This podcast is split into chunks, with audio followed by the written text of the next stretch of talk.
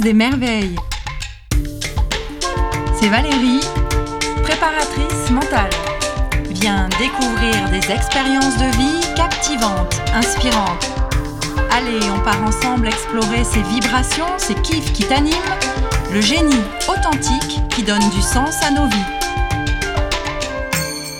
C'est ton podcast qui révèle les talents.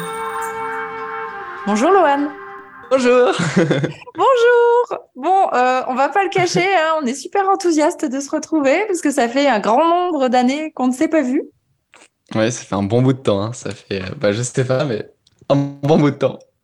Au moins, Ouais, au en- moins presque 10 ans, je pense. Au moins 10 ans, ouais, c'est ça. Environ. Environ. Environ, environ. Ouais, environ.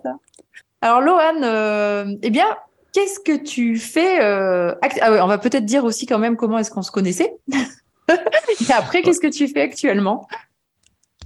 Et ben, en fait, euh, on se connaît euh, car euh, Valérie était ma prof de taekwondo. Euh, Oh là là Voilà. De mes, je pense, de mes 7 ans à 11 ans environ. Je pense que c'était dans, dans ces eaux-là. J'ai actuellement 20 ans, donc bon, voilà. Donc, tu étais ma prof de taekwondo. Et puis, franchement, on a vécu un, bah, Ouais. plein de souvenirs ensemble, hein, parce que moi, j'ai plein de vidéos et plein de souvenirs euh, au taekwondo. C'est vrai, plein de photos, plein de vidéos, Ouais. euh, plein de compétitions, plein de, de stages, de démonstrations. Je me souviens que tu Ah, clair. adoré les démonstrations. C'est vraiment ce que je préférais. Et puis bon, les, les entraînements, tu étais là à chaque fois. En plus, tu faisais même des entraînements euh, réservés euh, aux compétiteurs, donc ça te rajoutait des jours. Tu étais euh, hyper enthousiaste et je te retrouve euh, pareil, voilà, avec autant de joie de vivre. Donc ça me fait super plaisir. bon, bah, c'est cool. Alors, Loane, euh, qu'est-ce que tu fais actuellement? Et bah, actuellement, euh, du coup, je suis euh, sportif de haut niveau en wushu. Voilà, c'est un art martial euh, chinois. Et je fais ça à plein temps, en fait. C'est ma vie.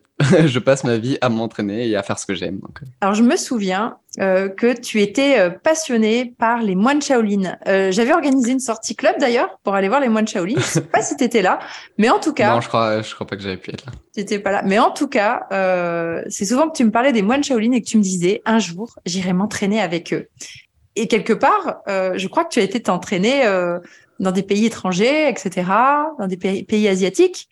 Euh, Est-ce que tu peux nous raconter euh, alors toute cette, euh, cette fabuleuse histoire pour que tu, tu décides de devenir sportif de haut niveau et que tu, tu réussisses à le, à le devenir? Ouais, et ben en fait, exactement. C'est-à-dire que c'est quand j'avais environ 7 ans, je sais que mon père, il me montrait pas mal de reportages, mais sur plein de trucs en général. Et puis une fois, en fait, c'était, c'est tombé sur les moines de Shaolin. Je me suis dit, moi, c'est ça que je veux faire. Le seul truc, c'est que, bon, bah, j'avais 7 ans et j'avais envie de faire plein de trucs. J'avais envie d'être astronaute, j'avais envie d'être euh, pompier, j'avais envie d'être, bon, bref, plein de choses. Et pendant deux ans, j'en ai beaucoup parlé à mes parents. Comme quoi, oui, je voulais faire ma rentrée des classes euh, en Chine, euh, chez les moines Shaolin. Et puis avec ma naïveté, on va dire, ouais, j'amènerai mes amis. Et puis du coup, on va faire tous notre rentrée des classes là-bas chez les Shaolin. Donc bon, voilà. Et puis euh, du coup, pour euh, l'été euh, de mes 9 ans et demi, je crois, environ, comme destination de vacances, et bah du coup, mon père m'a dit, bon, ça fait beaucoup de fois que tu nous en parles, que tu nous dis que toi aussi tu réaliseras ton rêve et tout. Donc, ce qu'on va faire, c'est qu'on va partir deux semaines euh, en Chine dans une école traditionnelle pour s'entraîner et voir, euh, bah voilà. Honnêtement, je sais pas comment j'ai fait pour aimer, sachant que bah, je m'entraînais, oui, trois, quatre fois par semaine, et puis là, on passait à 7 heures euh, d'entraînement par jour, donc je sais même pas comment j'ai fait pour, pour, on va dire, apprécier sans, sans, sans trop souffrir, mais bref, voilà. Je suis rentré, et puis mes parents savaient que, bon, bah, on allait y être encore pendant un bon paquet d'années. Et, euh, et voilà, bah, moi j'avais adoré. C'est comme ça que j'ai commencé. Je me souviens que tu faisais le, le grand écart euh, tout le temps, que tu essayais euh, de travailler donc la souplesse, que tu essayais des nouvelles figures en permanence. Comment Ouais. ils, ils ont réussi à te canaliser là-bas euh? En fait, en réalité, avec le nombre d'heures d'entraînement qu'il y a, Hmm. Il n'y a pas besoin de canaliser grand-chose. hein. Je pense que on se canalise utilisé, tout euh. seul parce que parce qu'on est fatigué, quoi. Mm. C'est-à-dire euh, la journée est finie, bon bah on mange, on dort. C'est ça. Puis même euh, le premier entraînement, je crois, que c'était à 6 heures du matin. Donc bon, forcément, euh, à 6 heures du matin, moi j'étais pas tout foufou, euh, tout plein d'énergie, on va dire. Et donc voilà, et puis ouais, bah, par exemple, pour le grand écart, c'était euh, à la méthode chinoise, c'est-à-dire euh, quatre personnes sur toi, une personne qui tire la jambe avant, une personne qui tire la jambe arrière, une personne qui avec son pied t'appuie sur le bassin, et une dernière personne qui te tient le dos, le dos tout droit, voilà. Et puis bah, tu pleures, et tu attends que ça se passe. Du coup, bon, je l'avais eu assez rapidement, quoi. Et alors, tu as continué euh, tes voyages euh, en Chine? Parce que bon, tu étais intéressé par tous les arts martiaux en fait. C'était vraiment euh, cette idée de, de, moine Shaolin qui maîtrise un, art martial, mais aussi un mélange d'arts martiaux finalement.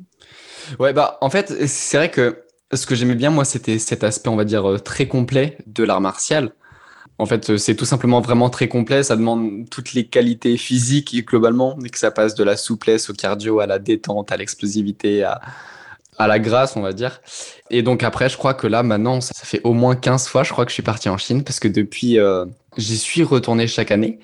Je crois qu'au bout de la troisième ou quatrième fois, euh, bah, je partais seul. Et puis ouais, bah, j'y suis retourné chaque année. Toute mon année de quatrième, je l'ai fait là-bas sur place. Puis bah, plus ça allait, puis plus euh, j'y allais plus ou moins longtemps. Ça, ça pouvait être trois mois, cinq mois, six mois. Bah voilà, bah, il y a eu toute mon année de quatrième.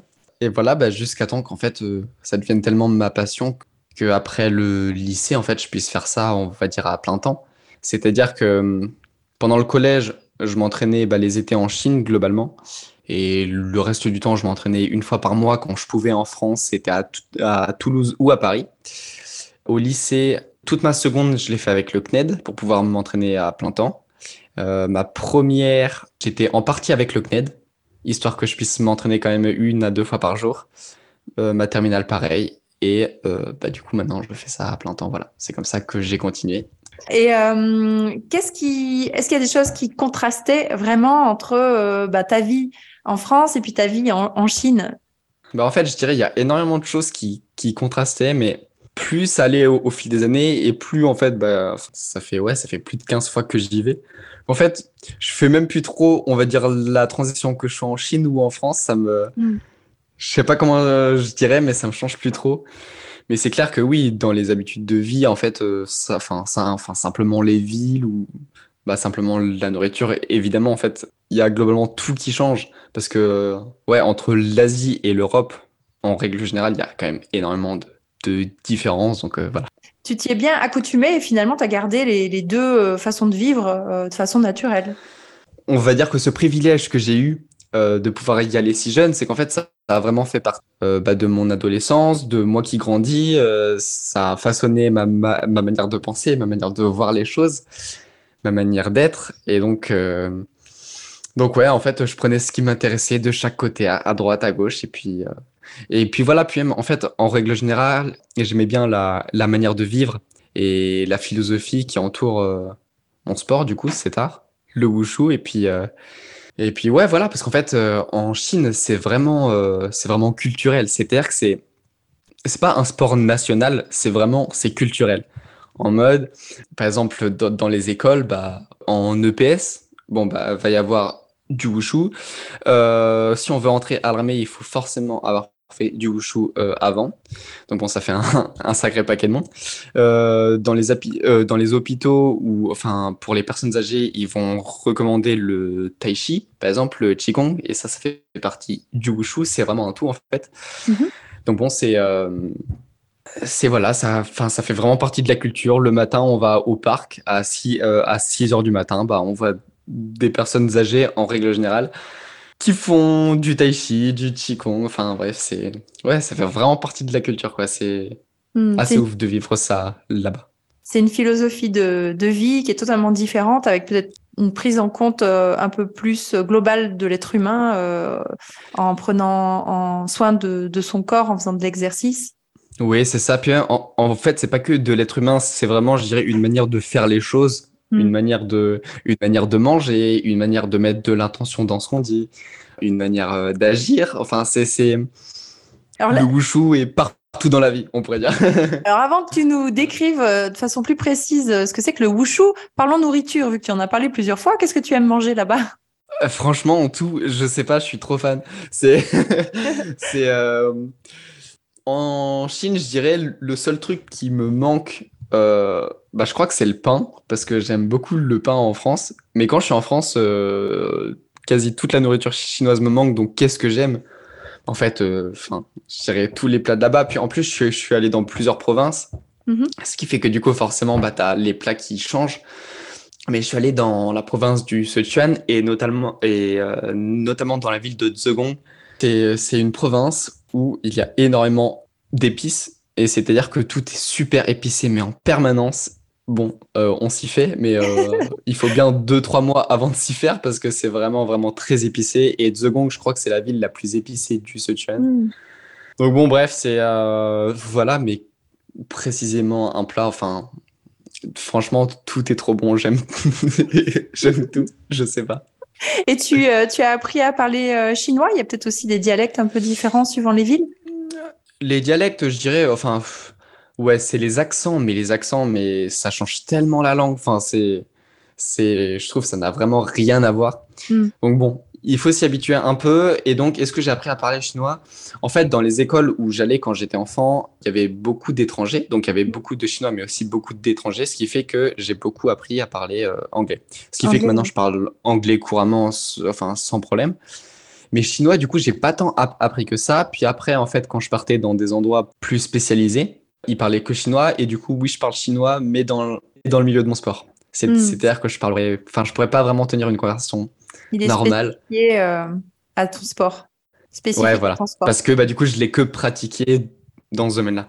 Alors, mais, ça fait partie des langues que je dois apprendre en entière. Ah, d'accord, Voilà. ça, ça reste un objectif d'apprendre à parler euh, chinois. bien sûr, bien sûr. Alors, le wushu, euh, est-ce que tu peux nous en dire un peu plus? Euh, Part du principe qu'on on- on ne connaît pas du tout ta discipline. Bah, en fait, le wushu, enfin, contrairement à ce qu'on pourrait croire, c'est l'un des arts martiaux les plus vieux. C'est-à-dire qu'il date de, enfin, enfin, je sais même pas de quand est-ce qu'il date, mais vraiment, c'est, il est très très vieux. Et donc, par exemple, le karaté, le judo, tout ça euh, a été inspiré et vient du wushu. Et comme, euh, enfin, en réalité, comme beaucoup de choses euh, autour, bah, notamment de la culture euh, japonaise, qui en réalité euh, bah, vient souvent de la Chine. Le wushu, c'est ça. On va dire que c'est l'un des piliers des arts martiaux dans le monde. Et voilà. Et je pense que c'est aussi pour ça que c'est un art martial, on va, on va dire complet, parce qu'on va dire qu'il y a eu plus de temps de se développer. Actuellement, il y a deux parties. Il y a la partie traditionnelle, donc ce qu'on pourrait voir avec les moines de Shaolin, par exemple. Et il y a la partie moderne euh, qui, depuis euh, 1990 et quelques, est considérée comme sport de haut niveau. Et donc, euh, moi, c'est ça que je fais. C'est-à-dire que j'ai commencé av- avec toute la partie traditionnelle qui est plus orientée, bah, effectivement, se défendre parce que bah, à l'époque, c'était un peu le but, quoi. Mhm. Euh, maintenant, c'est plus une performance artistique. C'est-à-dire qu'on est seul sur un tapis. On est noté sur 10 et il y a trois notes, euh, il y a trois notes pour le score final. Il y a, la note A qui est de la note technique, la note B qui est la note subjective et la note C qui est la, qui est la note des sauts. Donc voilà, donc on est seul sur un tapis, on a une performance artistique qui dure souvent entre 1 minute 20 et 1 minute 40. On a souvent trois disciplines. Donc il y a souvent soit sabre bâton, soit main nue épée lance, ou soit euh, sabre bâton, mais euh, d'un autre style. Enfin bon, bref, ça, ça c'est un peu plus dans le détail, on va dire, mais, mais voilà, c'est globalement les trois disciplines majeures. Il y a le tai chi, du coup, mais version moderne, où pareil, il y a plus de sauts. Et donc là, en fait, cette performance euh, artistique, ça garde ce côté martial, mais c'est plus. euh, c'est pas aussi utile, on va dire, euh, qu'un vrai sport de combat. Loin de là, euh, c'est-à-dire que c'est pas en faisant du wushu qu'on apprend à se battre, pas du tout. C'est euh, globalement ça le wushu à l'heure euh, actuelle. Voilà. Mm, Il y a, il y a- la partie moderne et la partie traditionnelle. Il y a une dimension euh, artistique donc qui est peut-être plus poussée. Et euh, est-ce que euh, il y a une partie création, c'est-à-dire les performances que tu, que tu fais, est-ce que voilà, c'est des choses apprises ou est-ce que tu peux les créer ou est-ce que c'est un mélange des deux? En fait, jusqu'à nos 18 ans, on a des imposés à faire. Où Mm. là, on, on doit faire. c'est un imposé, quoi. C'est-à-dire que on doit tout suivre à la lettre.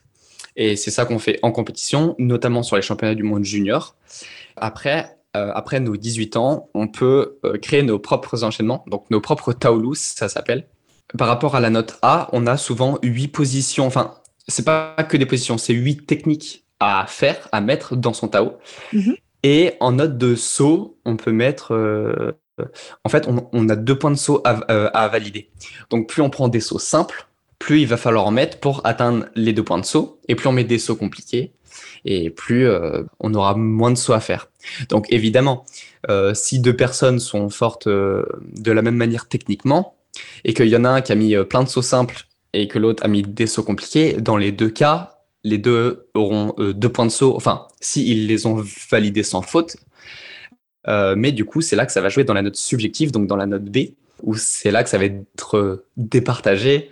Genre, bah, lui, il a mis des choses plus compliquées, donc bah, évidemment, il va avoir plus de, plus mm. de points au final. Il a, pris des risques. Est-ce que. Bah, mais tout le reste, on le crée comme on veut. Voilà. D'accord. Tout le reste, c'est vraiment. Voilà. Dans la note subjective, est-ce qu'il y a aussi bah, peut-être la fluidité je sais pas, la fluidité de réalisation, euh, peut-être la dimension. Euh, Exactement. Il y a tout ce qui est fluidité, explosivité, originalité des mouvements. C'est-à-dire qu'évidemment, euh, il faut que ce soit toujours cohérent avec le wushu, mais c'est, mais on peut faire des enchaînements plus ou moins simples, forcément.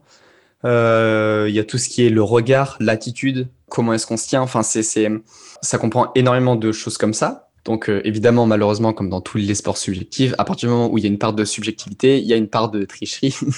Mais au moins, c'est bien que ça euh, s'appelle comme ça. La, note subjective, au moins, euh, c'est clair. Oui, oui, oui. oui. c'est clair, c'est clair. Donc on est noté ouais, par un jury, bah, ça dépend des compétitions, mais en règle générale, ils sont neuf, plus un chef de table qui lui additionne toutes les notes. Et bref, c'est un peu le il fait la moyenne, euh, il voit s'il y a des problèmes ou quoi, mais souvent c'est trois notes pour euh, la note, euh, trois juges pour la note A, trois juges pour la note B, trois juges pour la note C. Et souvent, du coup, les meilleurs juges sont en note B, parce qu'en note A et C, souvent il y a juste à dire bah est-ce que c'est validé ou pas? Hmm. Mais du coup, la note subjective, c'est souvent là où du coup il y a les meilleurs juges pour vraiment dire ah bah oui, bah lui, il est clairement meilleur que lui parce que ça, ça, ça. Ils argumentent un peu plus alors que les autres, c'est est-ce que la réplique de Exactement. C'est euh, est-ce qu'il y a eu une faute? Oui, non. Est-ce qu'il y a eu un déséquilibre? Oui, non. Est-ce qu'il y a eu la rotation suffisante? Hein, Bref. Et le, le costume, euh, la tenue? Ah oui, euh, bah, les tenues, du coup, c'est les, c'est les tenues, on va dire, traditionnelles chinoises. Mais maintenant, sur la partie moderne, c'est, plus décoré, c'est plus brillant, plus léger aussi. Et voilà, en fait, on a des chaussures et des tenues réglementées mais pareil, la tenue est entièrement personnalisable. C'est-à-dire que c'est-à-dire qu'on peut personnaliser vraiment sa tenue de A à Z. Et ça, c'est un point aussi que j'aime bien. Parce que j'aime bien, en règle générale, le, tout ce qui est créé, personnalisé. Je passe énormément de temps à, à créer mes Tao, les refaire et, et tout ce qui est cette notion de style, de bref, parce que c'est vraiment ce que je préfère. Et euh, dans la note subjective, il y a aussi l'intention finalement, parce que tu en parlais tout à l'heure euh, de l'intention, c'était culturel. Ouais, bah, C'est-à-dire que rien que le regard va compter, l'intention dans ces mouvements, c'est-à-dire que si on fait des, des mouvements brouillons ou si vraiment euh, le mouvement euh, il vise quelque chose, en fait, il y a toute cette notion de présence sur le tapis. Mm. Et je trouve vraiment c'est là qu'on voit où bah, la plupart des Chinois, me notamment, enfin pas que, mais sont excellents. C'est vraiment la présence qu'ils ont, mais rien que dans la salle pour s'échauffer.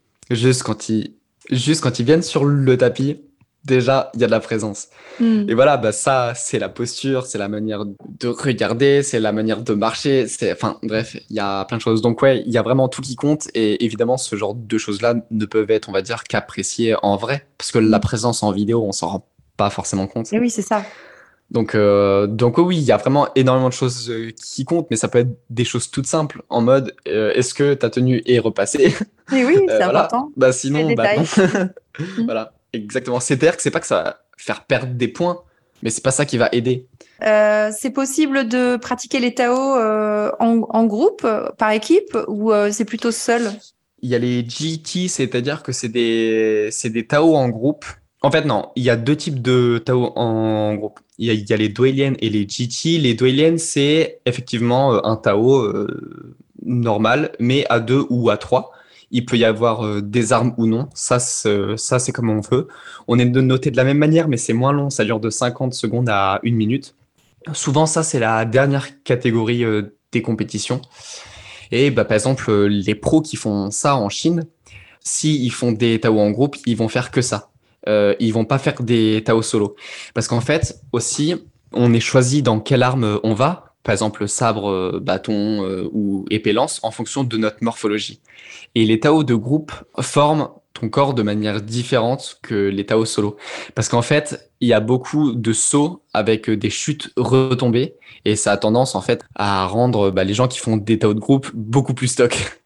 D'accord. Et en Tao solo, on, ne peut pas être trop stock non plus parce que sinon, en fait, on va trop perdre en. En légèreté, agilité? Ouais, c'est un peu en grâce, je dirais. Enfin, c'est si on est trop tendu, ça marche pas trop. Et les GT, c'est souvent les Tao de démo, mais euh, où là, on peut être bah, autant qu'on veut. On peut avoir euh, plein d'armes comme on veut.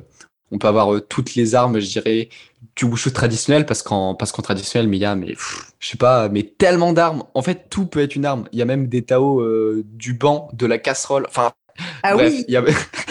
ah non, non, mais, non, mais en traditionnel, il y a beaucoup trop de trucs en GT, mais par contre, ça, c'est pas sur les championnats du monde ou quoi. C'est juste euh, de démo, quoi. Voilà. Et donc, toi, tes, tes armes, c'est en fonction de ta morphologie ou c'est toi qui choisis Comment ça se passe? Et quelles sont les armes bah, le plus? Tu l'as un peu dit tout à l'heure, mais tu peux nous les décrire parce que concrètement, une lance, voilà, on a, je pense qu'on a une vague idée de ce que c'est, mais peut-être tu peux nous donner sa dimension, etc. Sa matière. Bah, déjà, moi, on va dire que j'ai une morphologie pour épée-lance.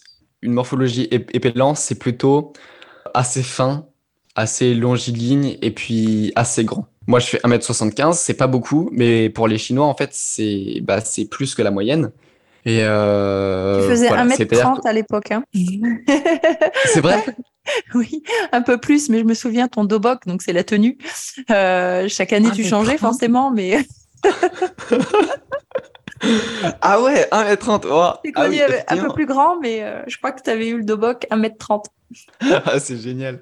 Bon, bah maintenant je fais 1m75 et euh, voilà. Et puis ça bâton, souvent c'est pour les gens, on va dire euh, plus plus gainés, plus trapus, plus bah, plus petits parce que parce que ça va très très vite. Moi en fait, puisque j'ai commencé avec le traditionnel, on m'a toujours appris bâton et sabre et ce qui fait qu'en fait j'ai toujours suivi cette ligne là. Et euh, de changer, en fait, ça demande euh, bah, beaucoup de choses parce que la différence entre sabre et épée en termes de technique, ça n'a rien à voir. Donc, ça demanderait vraiment plusieurs années avant que je puisse retrouver un, niveau international dans l'autre discipline. Donc, bon, bref, moi, en tout cas, sabre, bâton, ça me va très bien. Les bâtons, euh, bah, depuis 5 ans, en fait, les bâtons et les lances sont en fibre de carbone. Avant, c'était bah, en bois. Maintenant, c'est en fibre de carbone. Les bâtons, ils font la taille, enfin, ils font notre taille. Donc, le mien, il fait 1m75. Voilà, c'est-à-dire qu'il y a une marque, en fait, on va dire euh, officielle. Et il y a des tailles, du coup, officielles, parce que les tailles sont vérifiées. Forcément, si on prend un bâton plus petit, on va aller plus vite ou quoi. Enfin, c'est normal. Euh, les lances, souvent, c'est euh, ta taille plus le bras tendu. Donc souvent les lances c'est au moins 2m10. Voilà. Donc euh, bah pareil, c'est un fibre de carbone, c'est assez fin et au bout il y a une pointe. Euh, les épées, c'est les épées je pense que tout le monde voit ce que c'est un peu. C'est c'est les épées chinoises classiques toutes droites.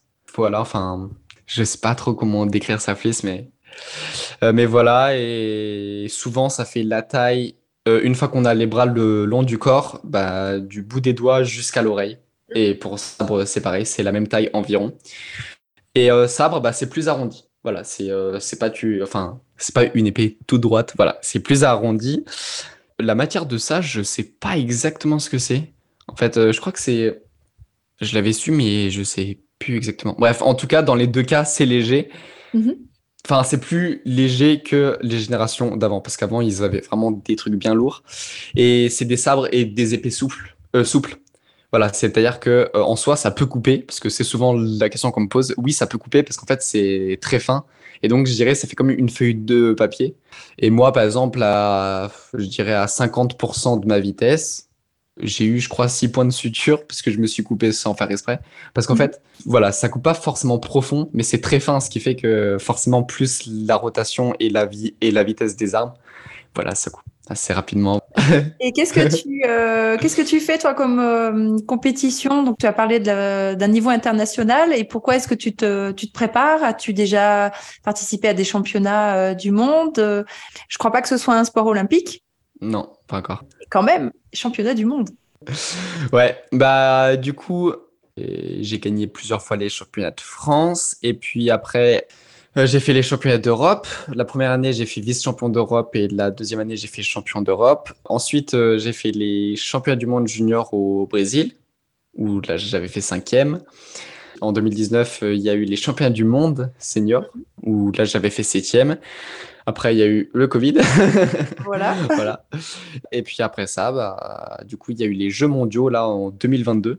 Mhm. Voilà, donc les Jeux mondiaux à Birmingham, donc euh, bah, donc il y, avait plein de sports. En fait, les Jeux mondiaux, c'est souvent le gros événement pour la plupart des sports qui sont pas olympiques. Voilà, Mhm. c'est les Jeux olympiques pour les sports pas olympiques. Voilà. Oui, c'est ça, c'est ça. Ce qui est très bien Donc là, bah, parce que la sélection, euh, voilà, elle est un peu subjective, peut-être.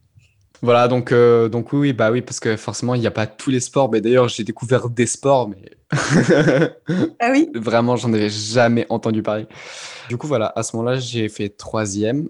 Et puis voilà, et puis après, bon, bah, j'ai fait des Open internationaux. Mais voilà, ce qui fait que ouais, ça fait plusieurs années, du coup, que je suis en équipe de France, on va dire. Et tu t'épanouis dans cette, euh, dans cette vie de, voilà, de t'entraîner euh, toute la journée? Ah bah oui, ah bah oui, c'est vraiment un privilège en fait que j'ai de pouvoir vraiment faire ça à plein temps. Puis, euh, puis ouais, en fait, moi c'est vraiment ce que j'aime faire en fait, c'est bouger mon corps de cette manière. Puis bon, en, en, en plus j'ai de la chance parce que bah maintenant je suis bien entouré, on va dire. Puis là, bah j'ai aussi l'occasion du coup beaucoup de m'entraîner à l'interna- à, à l'international, pardon. Bon bah sauf depuis ces deux dernières années et demie, mais Ouais. mais voilà. Mais oui, parce qu'en fait, bah, mon sport en Europe, il est vraiment, euh, bah, vraiment pas connu, mais en Asie, c'est quand même vraiment très connu. Et voilà, c'est-à-dire qu'en Asie, euh, en fait, je crois que ça y est sur toutes les compétitions majeures. Par exemple, ça y est sur les Asian Games, ça y est sur les China Games. En fait, c'est un peu, on va dire, les Jeux Olympiques, mais d'Asie, enfin, bah, d'Asie, c'est pareil, c'est tous les quatre ans. Les China Games, c'est tous les quatre ans. Bref, en Asie, c'est vraiment très connu. Bah, d'ailleurs, euh, la semaine prochaine, je pars m'entraîner en Indonésie. Puis le but, c'est de faire, en fait, en, en attendant que la Chine réouvre, c'est de faire, euh, de voyager entre euh, bah, Indonésie, Corée du Sud, justement, euh, Hong Kong, et puis, et puis bah, la Chine quand ça réouvrira, parce qu'ils sont largement en avance pas sur, sur les autres pays de au moins 5 à 10 ans, je pense. Voilà. On a, on a Et, souri euh, pour la petite histoire parce que le berceau du taekwondo, euh, Bah oui, euh, c'est en Corée. voilà, c'est pour ça. Voilà, exactement. Donc bon, c'est ouais, c'est pour ça. Et puis, euh, et puis voilà, je crois que depuis l'année dernière, ça a été mis au... Enfin, enfin, c'est pas je crois, c'est sûr, ça, ça a été mis au JO de la jeunesse. Voilà, Ah, donc c'est déjà une avancée. ah oui, vraiment. Et peut-être que ce sport, il sera pour euh, 2024. Bon, bah c'est sûr que non. 2028, j'ai des doutes. Mais peut-être de 2032, ce serait pas impossible. D'accord. Voilà. Et oui, ça bouge. Donc euh, en tout cas, j'espère, parce que voilà. tu seras prêt. Bah, je serais, je pense, en fin de carrière, parce que c'est un sport un peu comme la gymnastique, Oui. où ça dure pas très longtemps souvent. La, Mm. perfor- la performance à haut niveau. Gymnastique, ça s'arrête plutôt, je crois que ça s'arrête souvent aux alentours des 24-25 ans, Mm. Je crois. dans ces eaux-là. Mm. Moi, souvent, c'est c'est des 20, ouais, c'est 30 ans, Mm, maxi. souvent. C'est-à-dire que ça peut varier, mais, mais la moyenne, c'est ça. Voilà. Et souvent, le pic des athlètes, c'est vers les 24 ans, je crois. D'accord. Tu as pas donné ton âge, je crois? Euh, si, au tout début, euh, Ah. 20 ans. D'accord. Je crois que c'était euh, c'était avant qu'on lance l'enregistrement. Ah, je sais plus, c'est possible, c'est possible. Je sais plus non plus. Pa- pardon, pardon. Donc Lohan a 20 ans, donc il a encore Voilà. une grande carrière euh, devant lui. Lohan, est-ce que tu veux partager avec nous un ou deux souvenirs qui t'ont peut-être euh, le plus marqué, que ce soit dans, dans euh, le fait d'être euh, un peu désorienté ou dans le fait au contraire de, de vivre quelque chose d'exceptionnel? On va dire que ce qui a pu me désorienter, c'était la première fois que je suis allé au temple Fawang en Chine. C'est un temple, pareil, traditionnel d'entraînement. On est en tenue, on vit avec les moines, c'est-à-dire qu'il y a vraiment les moines qui vivent là à plein temps. Bah, ils prient toute la journée à partir de 4 heures du matin. Du coup, il y avait un étage du temple réservé aux moines et un étage réservé à nous. Euh, voilà, qui, euh, bref, qui nous entraînait. Et la première fois que j'y vais, ou la première ou la deuxième fois, je sais plus, mais en tout cas, c'est le premier soir où j'arrive. Euh, on nous dit qu'aucun étranger n'a le droit d'aller sur la grande place. Et parce qu'en fait, il y avait des Chinois carrément qui gardaient la porte en mode bah, vous n'avez pas le droit de passer, quoi. Et on entendait que ça criait. Et en fait, il y a quelqu'un qui avait ré- réussi à faire un- tout le détour du temple, ou bref, je sais plus comment ça, ça s'est passé. Il était euh, positionné en haut des escaliers. Et puis en fait, il y avait un Chinois qui avait essayé de fuguer, voilà, un Chinois du, du temple qui avait essayé de fuguer un jeune. Et euh, les maîtres de là-bas, enfin le maître et les profs, euh, ils devaient chacun leur tour casser un bâton sur les fesses euh, du petit qu'ils avaient retrouvé, qui était en position pompe. Et du coup, nous, le seul truc qu'on entendait, c'était bah, des cris. Hmm. Voilà. Et euh, bah, j'étais pas serein. Oui, je me suis sévère. dit, mais où est-ce que je suis? Ça Genre, euh, dissuade de, de faire des bêtises. J'étais, j'étais, ok, bon, bah, déjà, ça annonce la couleur des choses. Voilà, ça m'avait pas mal désorienté, parce que ça m'avait mis un bon coup de stress. J'étais là, Mm. vraiment. euh, Je ne connais pas toutes les, toutes les coutumes. Donc, bon, voilà. Donc, bon, mais ça, je devais avoir 12 ans, je pense, dans ces eaux-là, 12 ou 13 ans. Et alors, du coup, euh, un, un souvenir qui m'a marqué, il y en a tellement entre les compétitions, les, les, bah, le fait que j'ai pu vivre, enfin, que j'ai eu l'occasion de vivre dans des familles chinoises ou quoi, que je sais pas trop lequel choisir, mais quelque chose que je dirais qui m'a marqué, c'était qu'en fait, je me suis rendu compte av- avec le recul que même quand j'étais petit, tous les gens là-bas, tous les adultes, tous les étrangers euh, euh, bah, qui venaient de plein de pays, ou même les Chinois, je parle vraiment des adultes, ils m'ont toujours parlé et toujours considéré comme quelqu'un de leur âge, dans le sens où, où bah, je me souviens qu'il y a des adultes euh, qui se confient à moi, il y a, il y a, enfin, vraiment, tout le monde m'a toujours parlé vraiment de manière normale. Et ça, je m'en suis vraiment rendu compte avec le recul où je me dis, ben, je sais pas pourquoi, mais ça m'a vraiment touché et ça m'a vraiment marqué.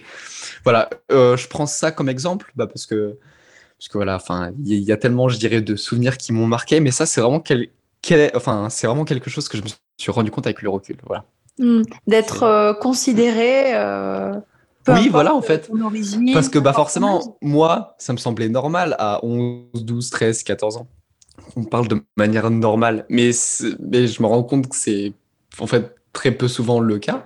Et là, vraiment, toujours. euh, Donc bon, je sais pas pourquoi, mais en tout cas, euh, Hmm. merci. C'est gentil de dire merci.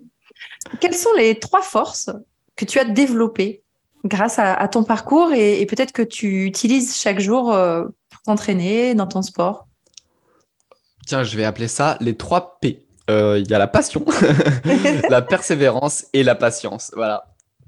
Voilà, c'est vraiment les trois choses. euh, je dirais la passion bah, qui m'anime au quotidien, la persévérance, bah, parce que évidemment, il y a forcément des jours où on n'a pas envie d'aller à l'entraînement, il y a forcément des, des jours où bah, il y a des choses qui marchent pas comme on veut. Et c'est pas que des jours, hein. des fois ça peut être des semaines, des fois ça peut être des mois. Il y a des sauts, je les ai travaillés pendant trois ans. Euh, Enfin bon bref, et la patience, bah, justement parce que bah, ça prend du temps, c'est persévérer sur euh, du long terme. Donc voilà, Hmm. passion, persévérance que- et patience. On n'a pas toujours conscience qu'il y a certains, certaines choses qui peuvent se travailler sur autant de, autant de temps, autant de séances, autant d'heures. Mais, mais oui, mais surtout qu'en fait, c'est un sport, en plus, c'est un peu... euh, Enfin, je trouve que vraiment, pour que ça commence à être potable à voir, mais il faut au moins faire ça 4-5 ans, je trouve. Hmm. Parce que je trouve pas que ce soit un sport où c'est euh, où il y a un progrès rapide, en tout cas au début, et c'est pas un sport où, par exemple, bah, comme en muscu ou en force athlétique ou je sais pas trop, où on voit vraiment qu'on a progressé, bah, parce que du coup on a augmenté en charge. C'est-à-dire que c'est vraiment quelque chose de concret. Bon, euh, je prends ça co- co- comme exemple, mais il y en a d'autres, ça peut être un chrono sur une piste. Là, oui, on peut s'en rendre compte, mais c'est quand on est dedans, on a du mal à s'en rendre compte. Je me rends plus compte quand bah, je me dis ah mais cette vidéo là de il y a un an, bah, en fait c'était pas trop mal. voilà, c'est plus comme ça que je me rends compte. Parce que sinon, il y a toujours des choses à corriger, à changer. à- donc, voilà. Eloane, j'ai appris que bah là, tu étais en réathlétisation, donc comme tout sportif, tu as connu la blessure. Ça a été? Euh, alors oui, bah pour le coup, j'en ai connu euh, euh, bah, beaucoup. voilà. Et mais là, ouais, là, ma dernière, du coup, c'était une pubalgie et euh, ça m'a, bien euh, touché. Et c'est la première fois, on va dire, depuis, euh, bah, depuis que je fais ça à plein temps, que vraiment j'ai dû me forcer d'arrêter. Alors que quand je dis arrêter, c'est pas un arrêt total, c'est-à-dire c'est s'entraîner de manière différente. Voilà. Le truc de la pubalgie, c'est que puisque c'est vraiment en fait le centre du corps sur la symphyse pubienne, et puis moi ça visait les adducteurs aussi, les obturateurs, enfin bref, euh, vraiment tout le bassin, et puis et tout ce qu'il y a autour, euh, bah forcément tout ce qu'on fait fait mal. Donc je marchais, j'avais mal, j'éternuais, j'avais mal, je me tournais dans mon lit pour dormir, j'avais mal. Vraiment tout me faisait mal. Et euh, donc bon, c'était, en fait, je pouvais plus faire de wushu vraiment, et c'était pas très intelligent de faire ça dans tous les cas. Donc bon, bref, j'ai dû trouver d'autres, enfin, j'ai dû trouver d'autres solutions. Donc euh, je continue à m'entraîner, mais de manière différente. Voilà. Et mais c'est la première fois, ouais, que ça m'a fait ça depuis, euh, parce que sinon il y avait toujours une, une autre manière de s'entraîner, Mm. que ce soit le genou, que ce soit le dos ou quoi. Il y a toujours cette possibilité d'entraîner une autre partie de son corps. Bon, bah là, puisque vraiment c'était le centre de tout, c'était un peu plus compliqué, on va dire. D'où les, les trois P que tu as développés. Exactement, voilà. C'est exactement ça. Vu qu'il y a une, une note euh, subjective, je reviens à ça. Euh, je suppose que chacun a un style. Toi, euh, quel est Mm. le style que tu as ou que tu souhaites avoir? C'est quoi ton idéal C'est vrai qu'en fait, on décrit jamais vraiment les styles avec des mots. Donc, euh, on est plus en mode, Hmm, j'adore son style à lui. Ouais, moi aussi. Ah, lui, son style, j'aime pas. C'est vrai qu'on ne décrit jamais vraiment av- avec des mots. En tout cas, moi, les choses que j'aime, euh, c'est plutôt comme ça que je dirais, c'est vraiment euh, la fluidité, Mm. euh, les mouvements amples, évidemment l'explosivité. Mais voilà, vraiment tout ce qui est fluidité, mouvement ample et, et mouvements qui vraiment prennent, prennent tout le corps ou, ou je sais pas, il y a, y a des torsions bizarres. il Y a... Donc bon, ça, je dirais que pour les gens qui nous écoutent, c'est un peu difficile à s'imaginer, mais euh, c'est les adjectifs que je donnerais. Dans le, dans le descriptif de l'épisode, on mettra des vidéos si tu veux. Comme ça, euh, Ah, chaque auditrice pourra découvrir euh, tes torsions, tes sauts, euh, ton, ton style. Voilà. On va très bien, très bien. Qu'est-ce que tu te souhaites pour le futur? Qu'est-ce que tu souhaites à ta discipline? Et qu'est-ce que tu peux souhaiter au monde? Euh, Qu'est-ce que je me souhaite à moi? Euh, bah, Ce serait simplement de, de réaliser tous mes rêves et tous mes objectifs parce que c'est pour ça que je fais ce que je fais. Et donc, euh, évidemment, c'est actuellement, puisqu'en fait, c'est ma vie et puisque c'est la chose qui anime ma vie, bah forcément, c'est, c'est, je dirais, la chose la plus importante euh, pour moi ou, l'une des choses les plus importantes pour moi parce que bah, c'est mon quotidien, je fais tout pour. Donc, voilà ce que je me souhaiterais. Ce que je souhaiterais à ma discipline, c'est évidemment euh, bah, de plus en plus de reconnaissance au niveau international et de plus en plus euh, bah, de monde qui y pratique. Parce que, en plus, je trouve vraiment que hum, qu'on a de la chance dans notre sport où vraiment tout le monde est super bienveillant. Exemple, pour les Jeux mondiaux, on, on arrive sur place et là, euh, pas de valise. Et pas de valise et pas d'armes parce que euh, grève d'aéroport à, Paris, puis bref, ça. Et bah du coup, forcément, on demande euh, ouais, qui a des armes et tout et tout. Et franchement, tout le monde a été super réactif. Ils en parlaient aux autres. Ils ont tous essayé de nous trouver des solutions. Les profs, les athlètes, tout le monde parle comme si on se connaissait tous depuis longtemps. Donc bon, c'est vraiment, je dirais, une superbe communauté. Et bon, euh, pour ceux que ça intéresse, ma valise, je l'ai reçue trois semaines après être rentré en France. Donc, euh, Et tu as pu participer quand même à la compétition? Bah oui, alors j'avais l'une de mes tenues qui appartenait à un Suisse, l'autre à un Italien et euh, mes chaussures à l'Américain. à un Américain. Ah oui, quand même. Bon. Ouais. Ah oui, c'est beau. C'est beau bon, de voir cette expérience. C'est beau de voir cette entraide. Bah oui, parce que surtout qu'en plus, ces armes, c'est. Enfin, tes armes, c'est pas forcément quelque chose que tu as envie de prêter dans le sens où tes armes, c'est assez personnel dans le sens où, hormis le fait bah, que tu mettes ton grip et tout et tout, euh, chaque arme a vraiment un, un petit poids différent. Quand les gens touchent tes armes, je sais pas, c'est. c'est- Souvent, on n'aime pas les armes des autres parce qu'on est trop habitué aux siennes. Ce que je veux dire, c'est que prêter les armes, souvent, c'est un peu. Ça se Non. fait pas trop, quoi. Voilà. Voilà, parce qu'en plus, enfin, ça se casse, hein, les armes. C'est, c'est-à-dire que moi, j'achète globalement 5 sabres par an. Donc, euh, donc voilà, donc en plus, si l'autre, il casse le sabre et tout, puis même, euh, voilà. Donc bon. Donc voilà, et bah ouais, bah plus de reconnaissance pour ma discipline et que ce soit plus connu. Et puis qu'évidemment, ça aille aux Jeux, aux Jeux Olympiques, parce que je pense que c'est un peu le Graal, on va dire, pour la fédération inter- internationale. Et puis bah ça, forcément, ça populariserait le, le Mhm. tout. Mhm. Donc bon, voilà. Et euh, ce que je souhaite au monde, c'est le monde, on va dire, euh, euh, en général?